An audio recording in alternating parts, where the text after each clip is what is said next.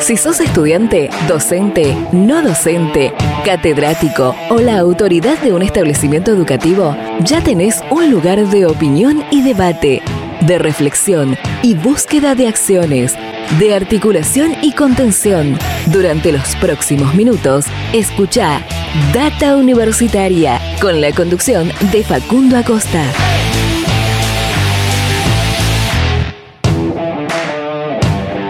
Hola, hola, hola, ¿cómo les va? Bienvenidos, bienvenidas una semana más a este espacio dedicado a la comunidad que le da vida a las universidades. ¿Cómo les va? Mi nombre es Facundo y con todo el equipo los vamos a estar acompañando durante esta próxima hora.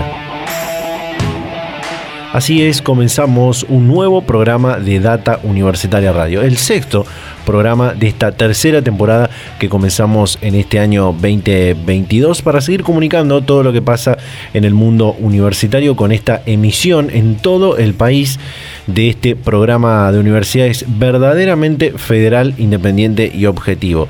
Aquí donde hablamos de educación, de ciencia, tecnología, desarrollo, extensión, vinculación, de sociedad, de política, de investigaciones y de muchos otros temas más.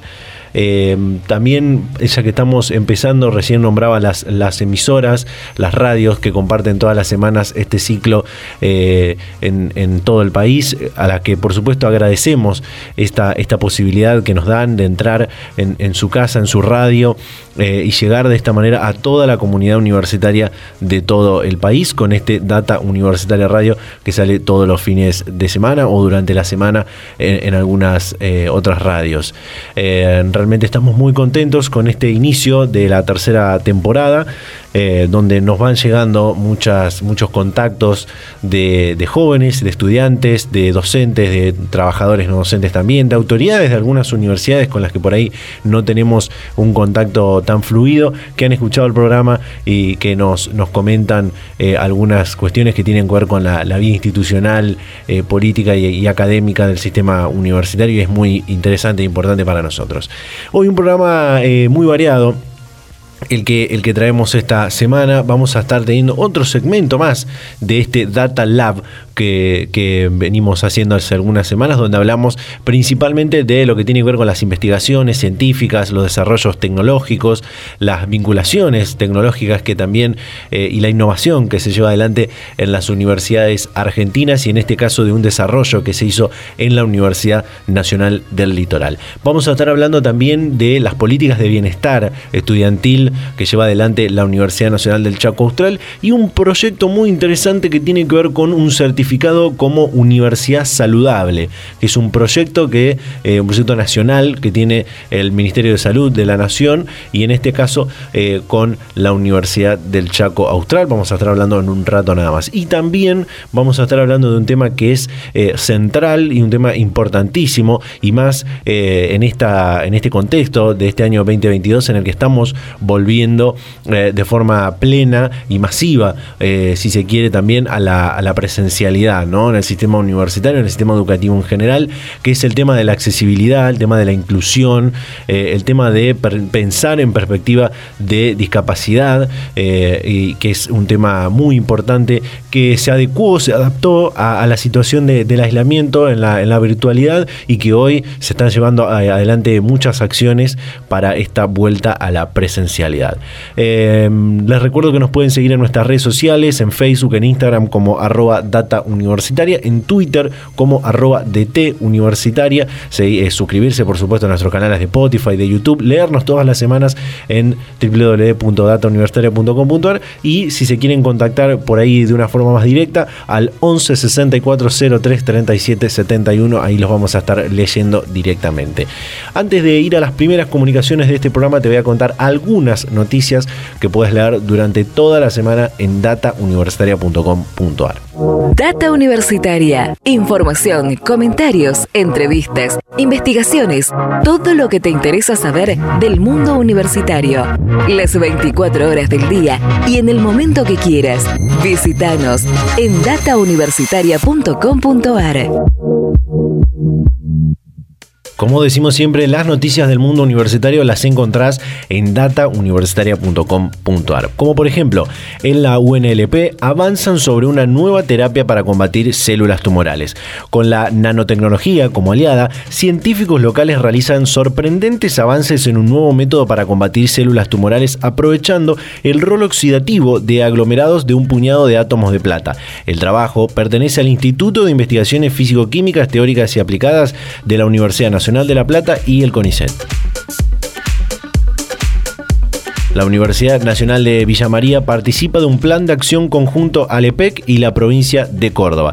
Se trata de un plan de acción que incluye el desarrollo de un espacio de innovación abierta, prácticas profesionales e investigaciones. Entre las iniciativas propuestas en el plan de trabajo se encuentra el Ideatón EPEC. Es un espacio de innovación abierta organizado por el gobierno de la provincia de Córdoba a través del Ministerio de Ciencia y Tecnología que se realiza desde el año 2020 la Universidad FASTA celebra su trigésimo aniversario.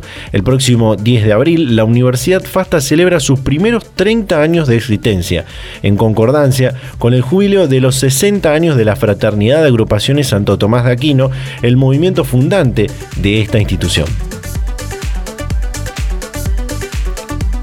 La Universidad Nacional de Quilmes inauguró nuevas aulas en el pabellón central.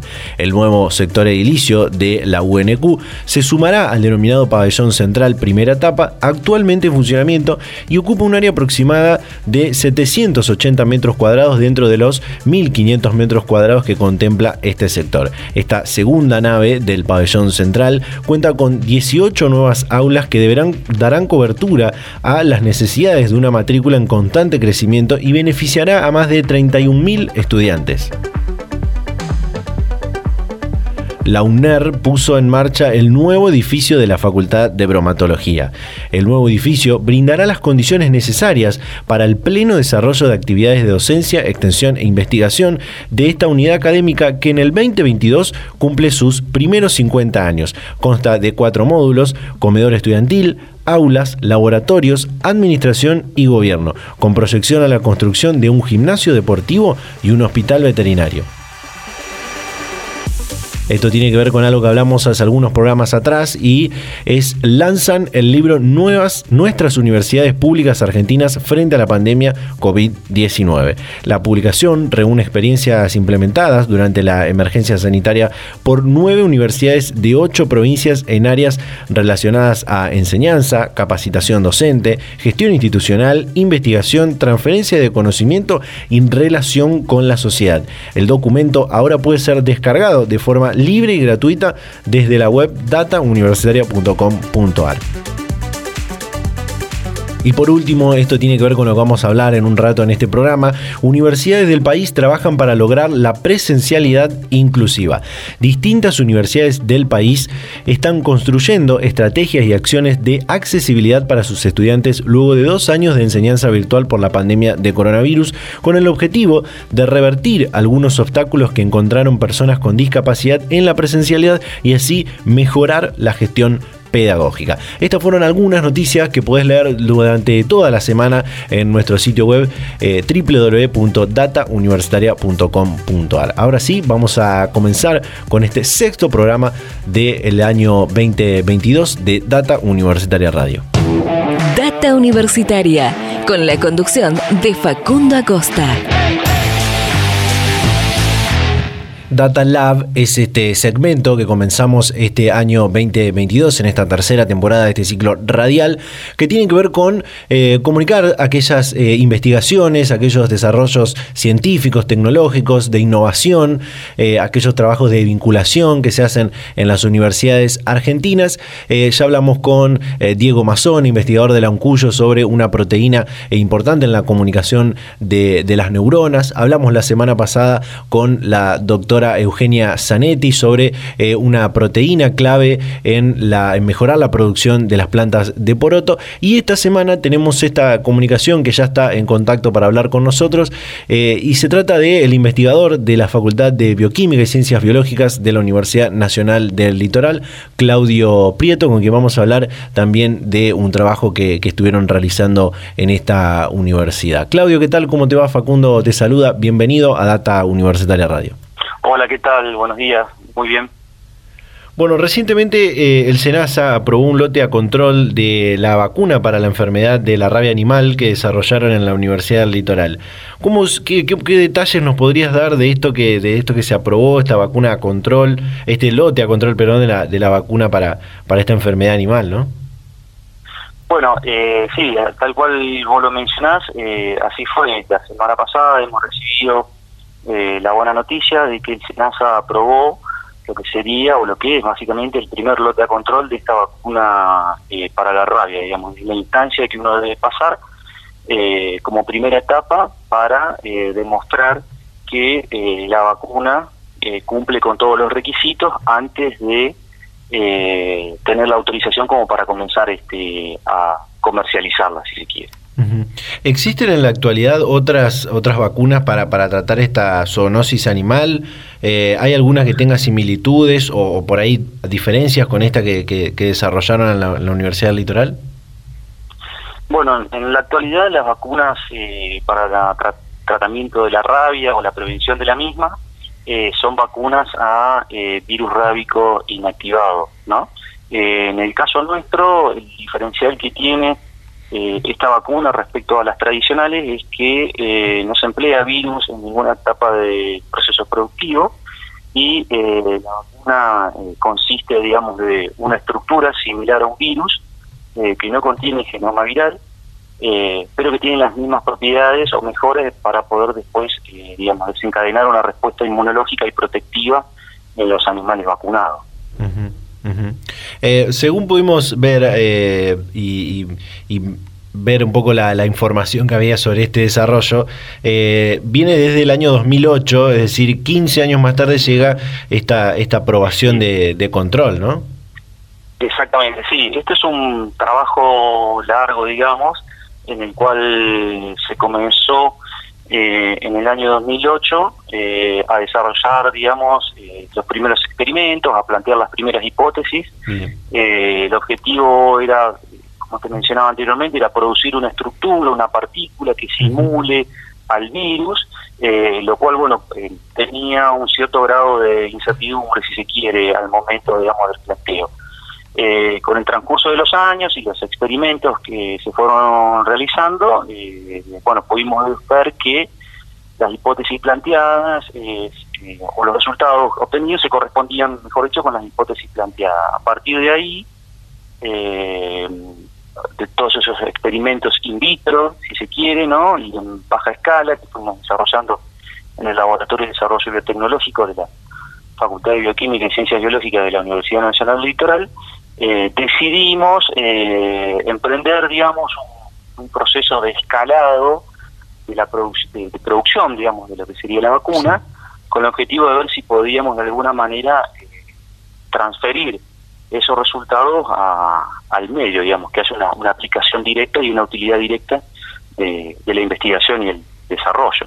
es un proceso que llevó mucho tiempo, eh, fue realizado en forma conjunta con el doctor eh, Diego Fontana y la doctora Marina Echeverría Aray, que son investigadores, actualmente son investigadores del Centro Biotecnológico del Litoral. Este, en el caso de Diego, mm, correspondió a su trabajo de tesis eh, para la licenciatura en biotecnología, luego continuó trabajando en el proyecto como becario doctoral, de CONICET, eh, continuó trabajando como becario postdoctoral y eh, en la actualidad como investigador de CONICET. Ya, digamos, es, un, es un proceso, digamos, que de trabajo que ha permitido la formación de recursos humanos este, altamente capacitados.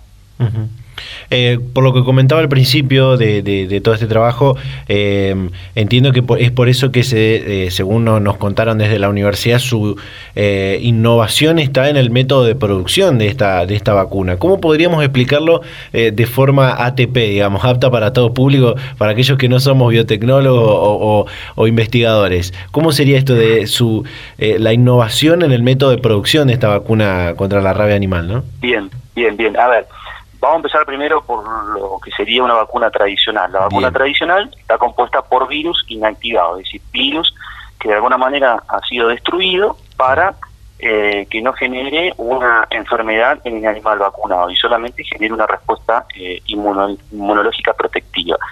Para poder contar con ese virus, uno primero lo que tiene que hacer en el laboratorio es cultivar células infectarla con infectar esas células con una cepa de virus rábico apta para la producción de vacunas.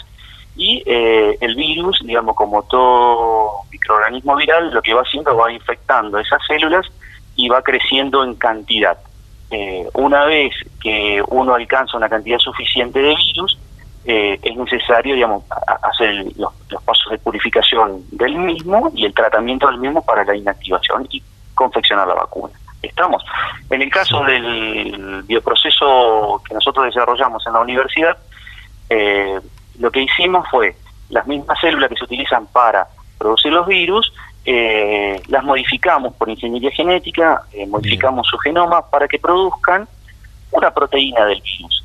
Y esa proteína es la que tiene la particularidad de generar, digamos, esta estructura que sería una forma una forma simple de explicarlo sería podría ser decir que se trata de un virus vacío, digamos, o, la cápside del mismo, o la envoltura del mismo, digamos, este, de forma tal, digamos, de generar después eh, eh, la respuesta inmune. Entonces, eh, en, el, en el bioproceso desarrollado por nosotros, no empleamos virus, son solamente células que producen esta estructura, ¿no?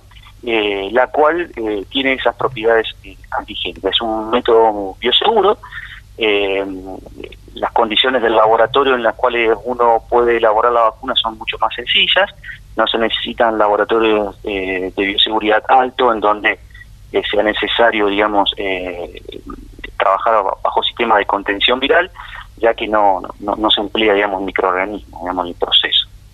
Excelente, yo, yo lo entendí, lo, entendí bastante bien. Un detalle a destacar, Claudio, de este trabajo eh, es la articulación público-privada para su desarrollo, con la vinculación de empresas de base tecnológica impulsada desde la Universidad del Litoral, ¿no? Sí, sí, sí, sí. Bueno, eh, como te mencionaba un poco anteriormente, eh, a partir, digamos, de los resultados que fuimos alcanzando desde lo académico, llamémosle de alguna manera, eh, empezamos a vislumbrar la posibilidad de que esto se transforme en un producto. En este sentido, eh, lo que hicimos fue, digamos, mediante la presentación de proyectos, eh, juntando fondos y, bueno, a través de un PCT Startup, fundamos una empresa de base tecnológica que se llama Celargen Biotech eh, Consolación Biotech y la Universidad Nacional del Litoral continuamos en, el, desarrollo, digamos, de, este producto, digamos, porque todavía no estaba eh, al momento de, llegar a, sus etapas finales. Y eh, posteriormente eh, nos, comenzamos a vincular ya directamente con el sector veterinario propiamente dicho, digamos, ¿no? El sector industrial veterinario propiamente dicho. Entonces, a partir de esa vinculación eh, y acuerdos con la empresa Productos Veterinarios Sociedad Anónima, o SOBET, digamos que está eh, radicada en el Parque Tecnológico Litoral Centro, en forma conjunta forma, fundamos otra empresa de base tecnológica que también es una spin-off de la Universidad Nacional del Litoral, que hoy lleva por nombre este, la Tecnología Sociedad Anónima, que es la empresa que se va a encargar, digamos, eh, de producir, digamos, el, principio activo y la vacuna. Eh, ahí en Biotecnofe eh, tuvimos la posibilidad de llevar adelante todo el proceso de escalado eh, y la producción industrial, ¿no? que es, bueno, es básicamente el resultado que obtuvimos la semana pasada por parte de SENASA es lo que de alguna manera subraya y resalta, digamos, el éxito del proyecto. Claudio, para cerrar y por supuesto agradecerte este, este tiempo eh, y en línea con esto último que estamos charlando, ¿cuáles son los pasos siguientes en este, en este desarrollo? Bueno, eh, por ahora eh, estamos en esta etapa, digamos, de producción del primer lote comercial. Bien. Este, y, eh, bueno, volver a mandar las muestras de SENASA para, para evaluar la, la potencia y tener el certificado directamente de habilitación para, para la comercialización del mismo. Eh, a partir de ahora, digamos, es una eh, comienza otra nueva etapa, que es la de las vinculaciones entre los entes público-privados, de forma tal, digamos, de, tratar de que el producto pueda llegar eh, a los médicos veterinarios y a los animales en, definitiva, ¿no? Claro, excelente. Claudio Prieto. Algo interesante, digamos, para, para poder, digamos, destacar, resaltar de esto es eh, que, eh, bueno, a, partir, digamos, de la, de la comercialización, la universidad va a recibir un canon que tienen que ver con los royalties, digamos, del desarrollo de la tecnología, ¿no? Eh, canon que después nosotros desde la universidad continuamos eh, empleando para el desarrollo de nuevas moléculas y de nuevos productos. Excelente, excelente. Claudio Prieto, investigador de la Facultad de Bioquímica y Ciencias Biológicas de la Universidad Nacional del Litoral, charlando con Data Universitaria sobre esta vacuna para la enfermedad de la rabia animal. Muchísimas gracias, Claudio, eh, por tu tiempo y la predisposición. Bueno, gracias a ustedes por comunicarse con nosotros y tratar de, difundir esta buena noticia. Que tengan buen día. Hasta la próxima. Data Universitaria. Información, comentarios, entrevistas, investigaciones, todo lo que te interesa saber del mundo universitario. Las 24 horas del día y en el momento que quieras. Visítanos en datauniversitaria.com.ar. Bien, ahí estaba eh, Claudio Prieto, investigador de la Facultad de Bioquímica y Ciencias Biológicas de la Universidad Nacional del Litoral, en este segmento que denominamos Data Lab, hablando sobre este desarrollo, esta vacuna eh, contra esta zoonosis animal, una vacuna contra la rabia animal eh, que puede ser utilizada en animales domésticos, en perros, gatos y también en animales como de, producción ganadera y, demás, que tiene todo un trabajo de vinculación con los spin-off universitarios, estas empresas de base tecnológica que se, emergen de la, Universidad Nacional del Litoral y, tiene un trabajo muy interesante de, muchos años que ahora eh, empieza su, producción eh, y su reconocimiento. Así que excelente poder haber charlado con él y un saludo también para, para toda la gente de la Universidad Nacional del Litoral. De esta manera cerramos este primer bloque del programa. Nos quedan varias comunicaciones por compartir, así que hacemos un pequeño corte y ya volvemos con más Data Universitaria Radio.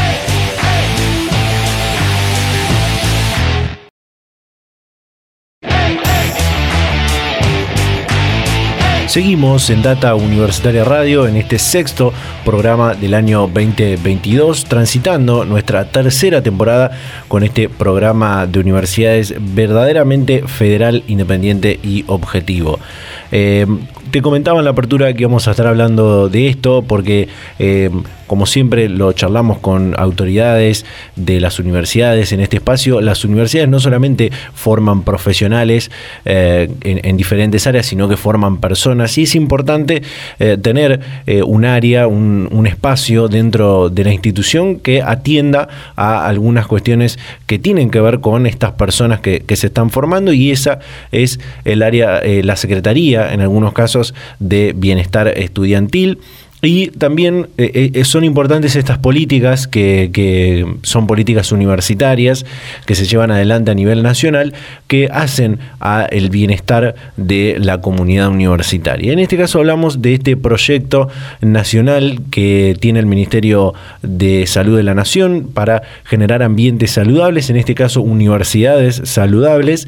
Eh, y la Universidad Nacional del Chaco Austral comenzó un plan de acciones para ser certificado como una universidad saludable. Esta semana eh, nos comunicamos con Daniel Barrio Nuevo, que es el secretario de Bienestar Estudiantil de la UNCAUS, para que nos cuente todas estas, estas acciones que van a llevar adelante para ser una universidad saludable y también que repase aquellos que hablamos en el, en el 2021 con el rector Westman eh, sobre el Observatorio de Calidad de Vida Estudiantil, eh, un, un plan institucional, una acción institucional muy importante en cuanto a las políticas de bienestar estudiantil de esta institución. Así que compartimos esta entrevista con Daniel Arronuevo, secretario de Bienestar Estudiantil de la Universidad del Chaco Austral. Es así, tal cual como lo mencionaste, desde el Ministerio de Salud de la Nación, a través de la licenciada Daniela Puntorello, que se puso en contacto con nosotros para invitarnos a participar de este programa de estrategias para lograr una universidad saludable, de tal manera que eh, se ha firmado un acuerdo la semana pasada entre el rector Germano Esman con eh, el área del Ministerio de Salud de la Nación para que la universidad, nuestra UNCAUS, comience a realizar una serie de acciones que tienen que ver justamente con programas diferentes, de tal manera que en un cierto tiempo, que estimamos que va a ser aproximadamente entre octubre y noviembre de este año, logremos certificar lo que este, entendemos desde el Ministerio de Salud de la Nación se va a otorgar justamente el certificado de universidad saludable. ¿Cuáles son esas, esas acciones que la, la UNCAUS debería cumplir eh, y llevar a, empezar a llevar adelante para tener este, este certificado como, como universidad saludable? Bien, dentro de lo que es este, la serie de acciones que se van a llevar a cabo tienen que ver justamente con el área del tabaquismo, es decir, comenzar a desarrollar una serie de acciones para que toda la comunidad universitaria, entiéndase por estudiantes, docentes, no docentes, público en general, que transite las instalaciones de nuestra Universidad Nacional de Chaco Austral, entienda justamente los riesgos que conlleva justamente el, el fumar, el, el, tabaquismo, de tal manera que dentro del ámbito de la Universidad Nacional del Chaco Austral eh, no esté permitido fumar.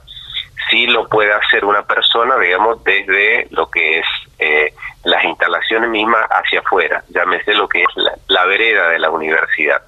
Pero vamos a realizar justamente las campañas diferentes para evitar justamente que una persona pueda eh, fumar dentro del ámbito de la universidad. Eso tiene que ver justamente con lo que es el, el, tabaquismo. Después, la otra acción consiste en lo que es el, el uso o las bebidas alcohólicas justamente, que en ninguna reunión o evento que se organiza dentro de la universidad se puede expender bebidas alcohólicas. Eso tiene que ver justamente con los riesgos que conlleva justamente el, el consumo de este tipo de bebidas.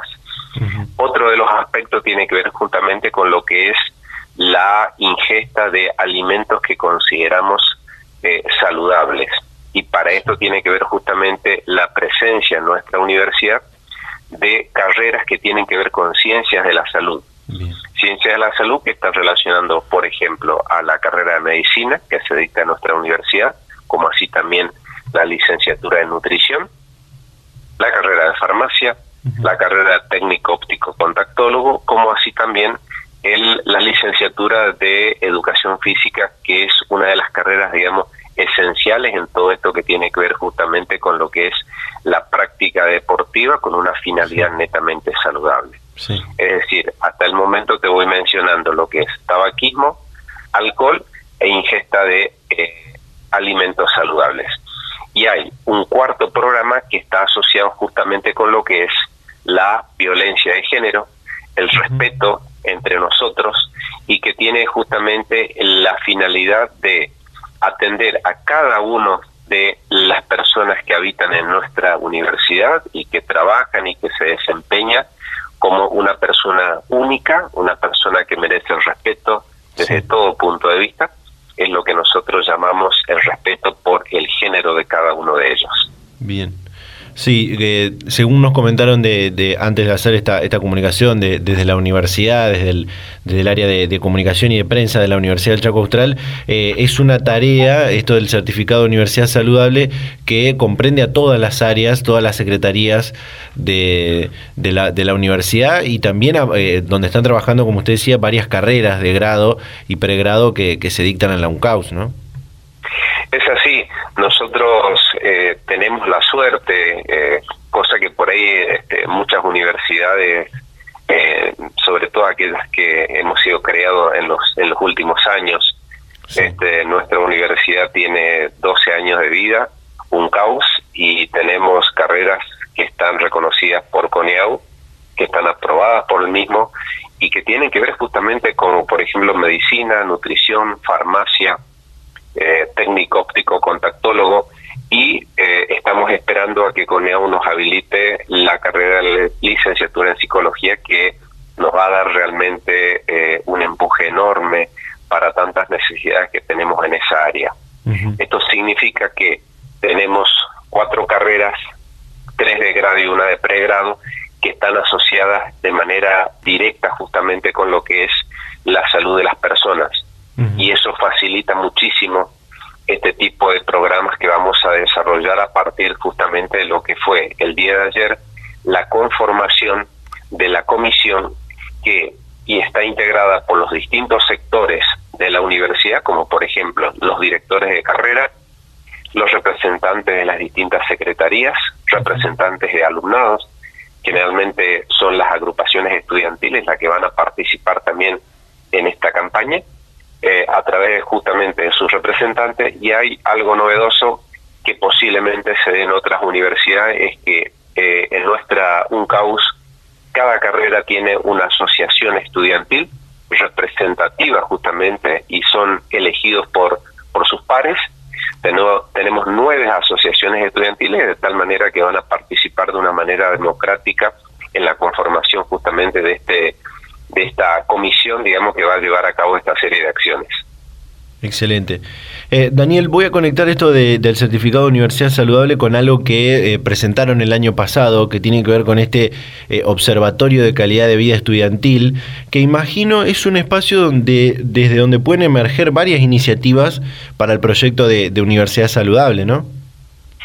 Sí, el año 2021 prácticamente se había comenzado el, el periodo de vacunación contra lo que es el COVID eh, en sus diferentes dosis, por lo tanto sabíamos que la presencialidad en las aulas estaba muy próxima, por lo tanto eran numerosas las inquietudes por parte de los alumnos que teníamos respecto de lo que es justamente este nuevo desafío de volver a las aulas. A partir de allí, y en función justamente de las numerosas consultas que teníamos, se crea el Observatorio de Calidad de Vida Estudiantil que tiene por finalidad analizar cada uno de los de las opiniones, cada una de las consultas que van desde lo que es el material, por ejemplo, que se va a utilizar en cada una de las materias del cursado presencial, sean eh, material físico como material, eh, vamos a llamarlo así, virtual, desde ese tipo de consulta hasta consultas que están asociadas con aspectos relacionados a la salud. Estos, estos dos años, 2020 y 2021, lamentablemente eh, nuestros jóvenes, nuestros estudiantes, eh, han padecido una situación que era desconocido por todos nosotros, que es justamente lo que es el aislamiento. Ese aislamiento generó y se desembocó en una serie de síntomas que iban desde lo que es conocido como ataque de pánico, eh, problemas de ansiedad, y había que darle respuesta a eso. Es por eso que nosotros tenemos dentro de lo que es la Secretaría de Bienestar Estudiantil una comisión de apoyo interdisciplinar para este tipo de síntomas. Entonces, esta comisión de apoyo que está integrado por psicólogas y asistentes sociales.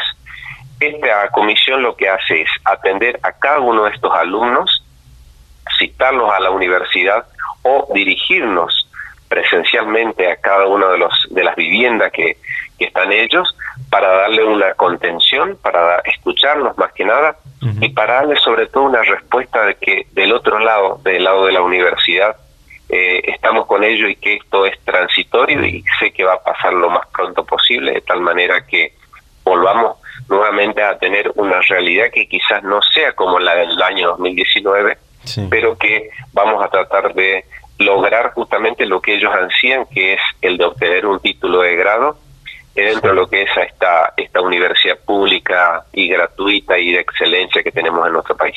Excelente. Eh, Daniel, para cerrar y por supuesto agradecerle la, la, predisposición para esta comunicación, porque me interesó esto que decía de eh, las, las necesidades y las demandas de los estudiantes y cómo preguntarle cómo fueron cambiando estas ahora con esta realidad que tenemos en el, en el inicio del 2022, ya encarando una, una presencialidad plena en la, en la universidad, ¿no? Sí, hace 20 minutos estaba reunido con un grupo de profesores en las cuales eh, tenemos la siguiente situación. Este, nosotros tenemos las aulas suficientes para poder eh, dar clases en las distintas carreras. La universidad abre sus aulas desde las 7 de la mañana hasta las 22 horas horario corrido, o sea que tenemos clases durante todo el día pero se, se da esta situación en la que, por ejemplo, hay un grupo de eh, alumnos que en una cátedra terminan, por ejemplo, a las 10 de la mañana y hay otro grupo que empieza a las 10.30 porque justamente se da unos minutos como para que el personal de higiene y salubridad dentro de lo que es la universidad adecue la aula para el nuevo grupo.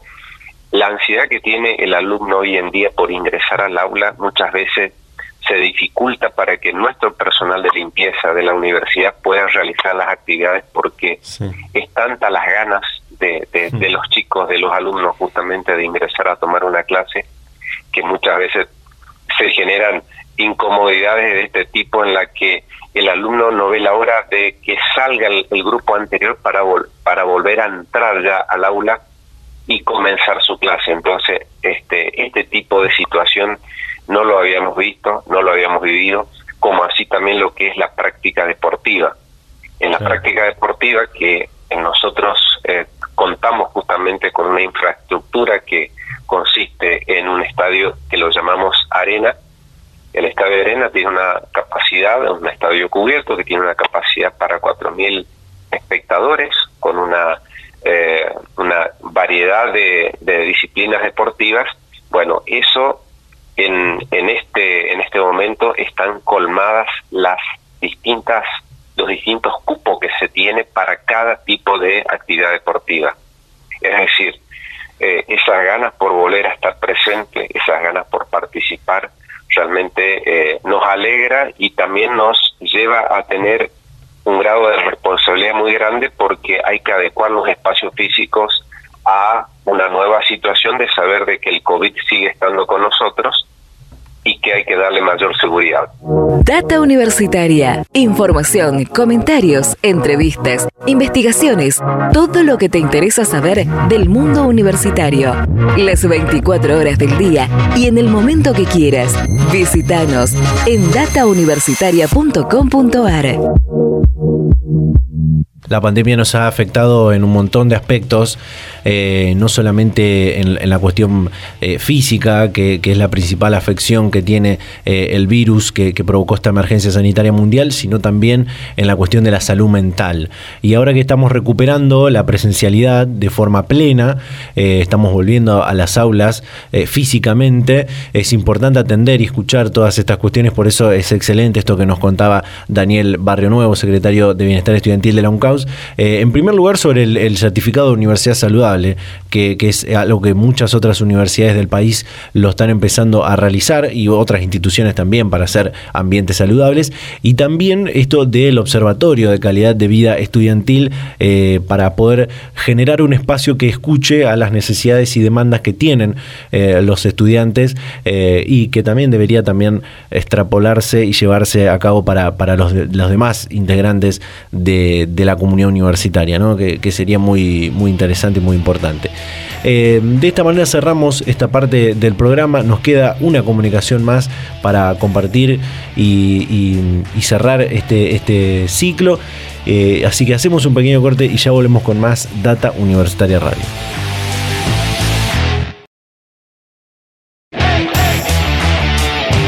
Seguimos en Data Universitaria Radio en este sexto programa del año 2022, en esta tercera temporada de este espacio radial, de este programa de universidades verdaderamente federal, independiente y objetivo. Eh, y como hablamos al principio en la apertura, que te contaba lo, que íbamos a estar charlando a lo largo de esta hora, eh, íbamos a estar hablando de este tema que es eh, central, es un, tema muy importante, lo era antes de la pandemia, lo fue durante la parte más crítica de la pandemia y lo tiene que ser ahora en esta especie de salida de, la situación de emergencia sanitaria en la, en la que estamos comenzamos, ¿no? que es el tema de la accesibilidad, de la inclusión, de la discapacidad, de pensar la sociedad con perspectiva de discapacidad, que es, importante. Y dentro de las noticias te contaba que las universidades están construyendo algunas estrategias, diseñando algunas estrategias y acciones de, accesibilidad para, para, los estudiantes. y para eso está para hablar con, con nosotros Marcela Méndez, quien es coordinadora ejecutiva de la Red Interuniversitaria de Discapacidad del Consejo Interuniversitario. Marcela, ¿qué tal? ¿Cómo estás? Bienvenida a Data Universitaria Radio. Hola, buen día, ¿cómo estás? Bueno, en Muy este bien. Bueno, un gusto poder volver a, charlar con usted, que hablamos eh, el año pasado, si, si, mal no me equivoco, eh, sobre el tema de la inclusión, la accesibilidad, las políticas de, discapacidad que, se llevan adelante en el sistema universitario. Y ahora con el retorno a la presencialidad plena en este 2022, ¿qué acciones están llevando adelante las universidades en torno a esto de, la accesibilidad y la, y la inclusión, no? Bueno, eh, la realidad es que lo que hemos vivido eh, en la pandemia lo que hizo fue visibilizar fuertemente y también profundizar barreras que como sociedad construimos y que se anteponen eh, para el ejercicio operativo y efectivo de los derechos por parte de las personas con discapacidad. las universidades hace años vienen eh, dando un avance en construcción de áreas, procesos, áreas que, que, empiezan a trabajar en la visibilización de, de la perspectiva de discapacidad y hablamos en términos de perspectiva porque entendemos que es una eh, es decir es otra forma de, de, planificar de diseñar y de hacer la universidad pensar eh, la producción de accesibilidad y fundamentalmente la, la identificación de barreras comunicacionales, académicas, de gestión. Bueno, la pandemia lo que hizo fue claramente eh, visibilizar eh, y profundizar desigualdades que, históricas, ¿no? Y en el, lo que tiene que ver con la situación de discapacidad, también impuso un desafío, ¿no? Que, que, que profundizó la situación de vulnerabilidad en términos de tener que incorporar estrategias,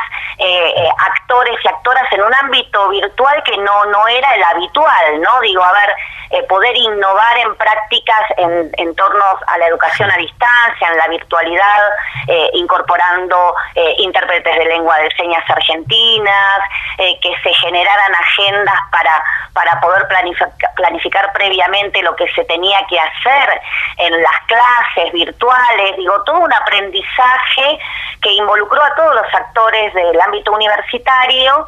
Y en el tema de, eh, de accesibilidad también uno dice, bueno, hay tantas cosas que, que se han inventado y que, que son una realidad en términos tecnológicos, pero que claramente no nos hemos apropiado ¿no? de, de esas herramientas y esas otras formas de pensar eh, eh, los modos de enseñar, de aprender y acreditar el conocimiento.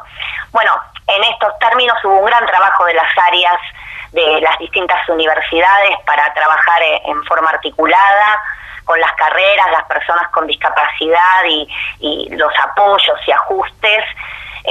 Y fundamentalmente desde la red interuniversitaria de discapacidad lo que hicimos fue un trabajo de sistematizar estrategias ya aprendidas y, que habían llevado a, experiencias a buen puerto, ¿no? De poder eliminar barreras comunicacionales y académicas en los entornos de la educación a distancia y pudimos generar eh, en articulación con la red universitaria de educación a distancia, también del CIN, un documento que está disponible eh, para todas aquellas personas que les interese acceder en, la red eh, de en la plataforma de la web de, la red interuniversitaria de discapacidad RIDSIN, eh, que bueno pone a disposición todo lo que hemos podido construir como herramientas, como TICs y como estrategias de accesibilidad en educación a distancia para para bueno claramente eh, resolver esas barreras que no solamente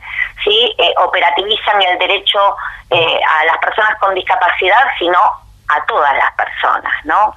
Eh, pero bueno, en términos generales contándote esto, ¿no? De que claramente visibilizó y decir y puso en movimiento los recursos construidos hasta el momento para, bueno, para poder eh, dar respuesta concreta ¿no? en un entorno que ya de por sí genera eh, exclusiones, la, la educación virtual. Sí, eh, me interesa este punto de, cómo, de, la adaptación y los avances que hubo durante el aislamiento para garantizar la inclusión a través de los, de los medios tecnológicos y si esas nuevas formas, podríamos llamar, de enseñar a través de la, de la virtualidad, que, generaron buenas experiencias de, inclusión y accesibilidad académica, pueden seguir vinculadas a este proceso de, enseñar y aprender con esta nueva presencialidad que se está viendo en, la, en las universidades argentinas, ¿no? Esto que vivimos eh, eh, claramente modifica y decir, nos movió esas formas rígidas y hegemónicas en cómo, en cómo venimos enseñando, aprendiendo y acreditando el conocimiento. Y tomarlo también como una posibilidad para repensar nuestras prácticas en la presencialidad, ¿no? Em, digo, creo que es una oportunidad para interpelar esas formas instituidas, rígidas, que, que no se incuestionables, ¿no? Digo, eh, claramente, eh, es decir, esto también más allá de las dificultades y entender que, y acá poner en relieve, que la mayoría de las personas con discapacidad, eh, gracias a la estadística que, que, tenemos, que claramente ahí también hay una deuda, marca de que el, el 70% de las personas con discapacidad están en situación de pobreza, de vulnerabilidad social claramente que en un entorno de pandemia donde uno requiere de mínimos eh, equipamiento tecnológico, esa también fue, ¿no?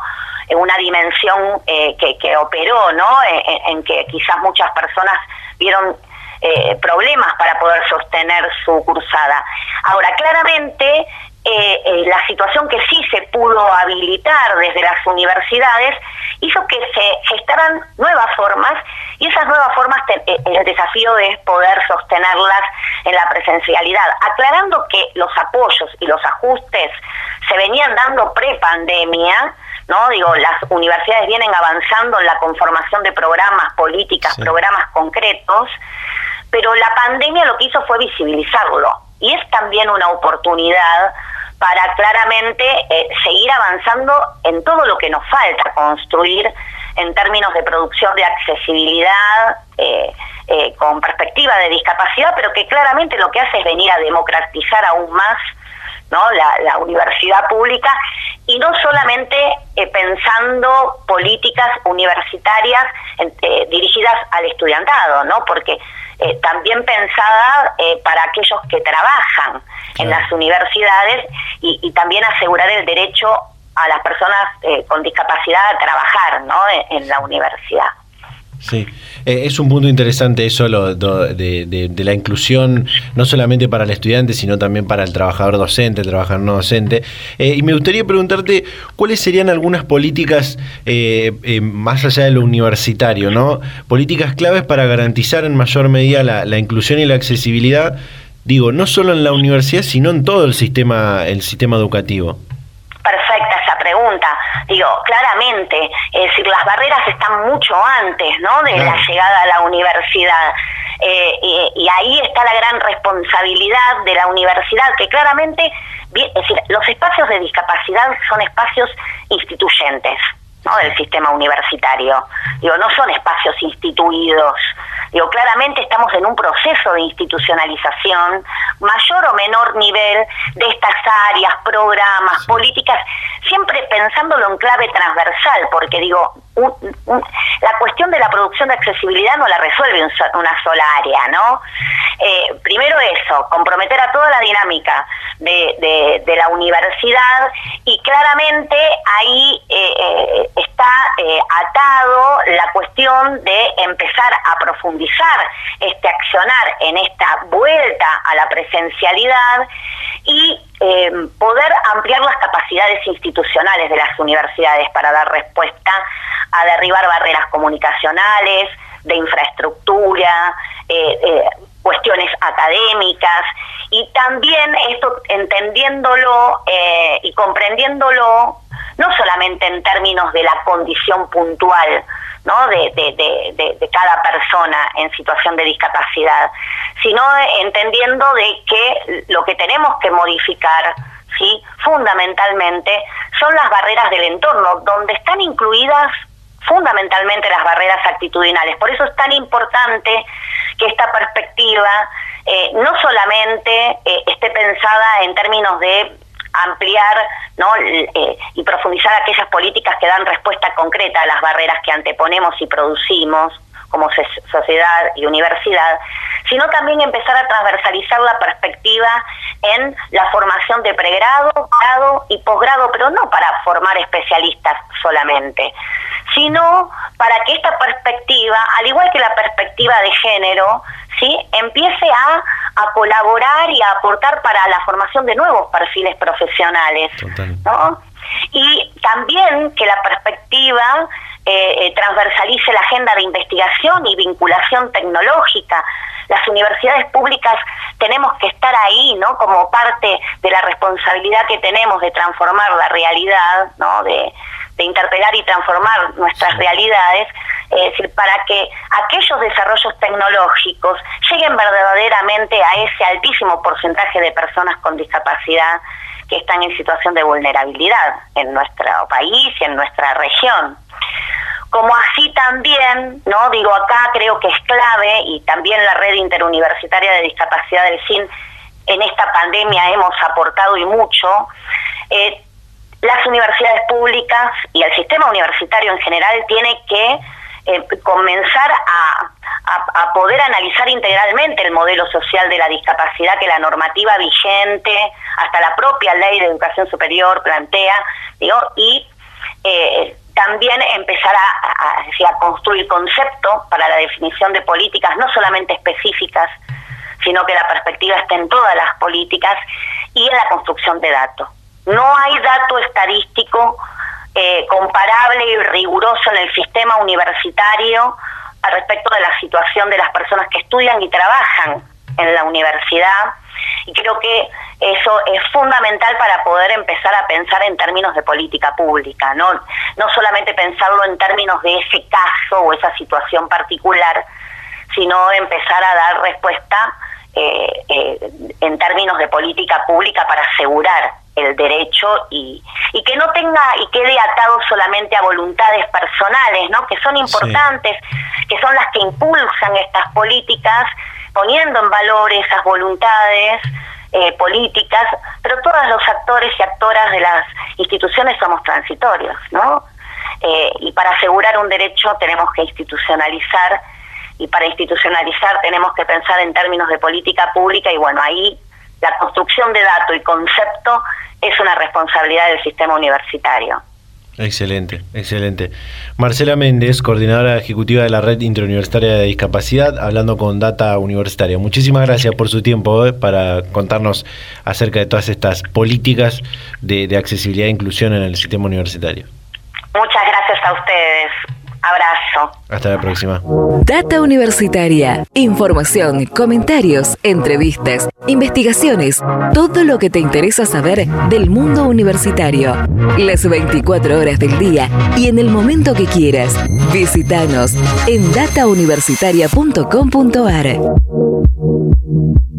Y de esta manera llegamos al final del programa del día de la fecha, luego de escuchar a Marcela Méndez, eh, quien con quien pudimos hablar de esto de las políticas de discapacidad, accesibilidad e inclusión en el sistema universitario argentino. Eh, ella es coordinadora de la, eh, de la red de interuniversitaria de discapacidad eh, y bueno, pudimos desglosar y, charlar sobre y ampliar esta información de cómo las universidades están llevando adelante estas políticas ahora que estamos que podemos volver a, recuperar la, presencialidad de forma plena. Así que bueno, ha sido muy interesante el programa que hemos compartido el día de hoy. Al principio teníamos este segmento de Data Lab, como le, como le llamamos este año, con eh, el desarrollo de la vacuna contra la rabia animal que realizaron en la Universidad Nacional del Litoral. Hablamos con Claudio Prieto, investigador de la Facultad de Bioquímica y Ciencias Biológicas. También lo que compartimos eh, de esta comunicación que tuvimos durante la semana con Daniel Barrio Nuevo, secretario de Bienestar Estudiantil de la Universidad Nacional del Chaco Austral, sobre eh, el certificado de universidades saludables por un lado y eh, el Observatorio de Calidad de Vida Estudiantil por otro, por otro lado. Y ahora esto de las políticas de discapacidad con Marcela Méndez de la Red Interuniversitaria de Discapacidad. Eh, de esta manera llegamos al final, como siempre agradecerles a todas las emisoras que comparten semana a semana este ciclo radial. Recordarles que nos pueden seguir en nuestras redes sociales, en Facebook, en Instagram como arroba data universitaria, en Twitter arroba DT universitaria. Se pueden suscribir a nuestros canales de Spotify y de YouTube donde pueden volver a escuchar este y otros programas. En YouTube está eh, muchos eh, programas que fuimos subiendo, muchos eh, episodios que fuimos subiendo de Data Carreras, un espacio donde te contamos de aquellas carreras universitarias, de toda la oferta académica de las universidades argentinas y de carreras que por ahí no son tan conocidas, la licenciatura en ciencia de datos, la ingeniería zootecnista que tiene justamente la Universidad del Chaco Austral, eh, bioingeniería en la Universidad Nacional de Entre Ríos y se vienen algunas otras más en las próximas semanas que hay que estar atentos eh, como una licenciatura en ciberseguridad que tiene una universidad, eh, ingeniería naval que hay en otra universidad del conurbano bonaerense, bueno, varias de estas carreras que por ahí son, son poco vistas que son muy interesantes y, fundamentales para, para, el desarrollo del país. así que bueno, bueno, de esta manera nos despedimos. Eh, nos vamos a encontrar a esta hora y en este mismo dial la próxima semana. Chau, chau.